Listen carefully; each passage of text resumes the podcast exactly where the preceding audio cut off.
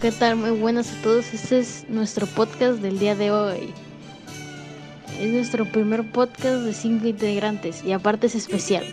Muchos se preguntarán por qué es especial. Nosotros tenemos su respuesta y es porque es el Día de las Madres. Espero que lo disfruten, señores y señoras. Seamos público querido y bonito. El 10 de mayo es la fecha marcada para celebrar el Día de las Madres en México y en gran parte del mundo. Flores, chocolates y globos son solo algunos de los regalos más comunes que se utilizan para rendir tributo y conmemorar este día dedicado a las mamás. En España, Portugal y Sudáfrica se celebra el primer domingo de mayo. En otros países como Estados Unidos, Colombia, Perú, Chile, Ecuador, Cuba, Honduras, Paraguay, Venezuela, Italia, Alemania y Canadá se celebra el segundo domingo del mismo mes. Hola, hola. El origen de esta festividad se remonta mucho más allá de lo que podemos imaginarnos.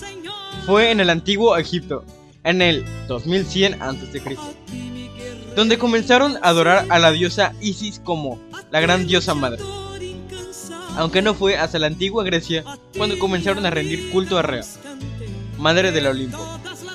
El 12 de mayo de 1905 se comenzó una campaña para convertir el Día de las Madres en una conmemoración oficial. Estas acciones culminaron con el reconocimiento de la celebración en 1911 y el establecimiento de la fecha oficial el segundo domingo de mayo en 1903. Muchas gracias, Arquímedes. Dicha celebración es popular para honrar a las madres en diferentes fechas del año, según el país.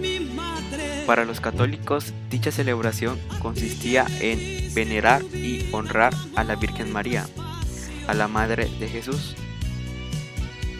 El 10 de mayo de 1913 se emitió la resolución. Fue el presidente Woodrow Wilson quien el 8 de mayo de 1914 decretó que el Día de las Madres se celebraría en Estados Unidos el segundo domingo de cada mayo.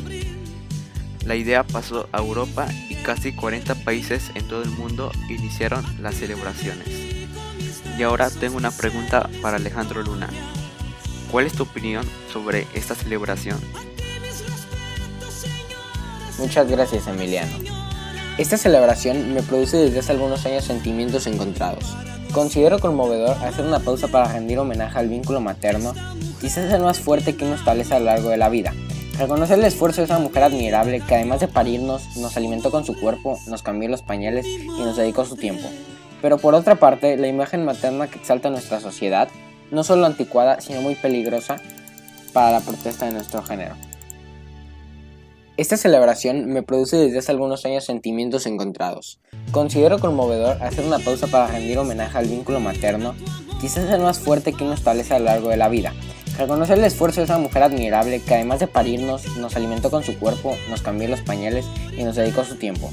Pero por otra parte, la imagen materna que exalta nuestra sociedad, no solo anticuada, sino muy peligrosa para la protesta de nuestro género.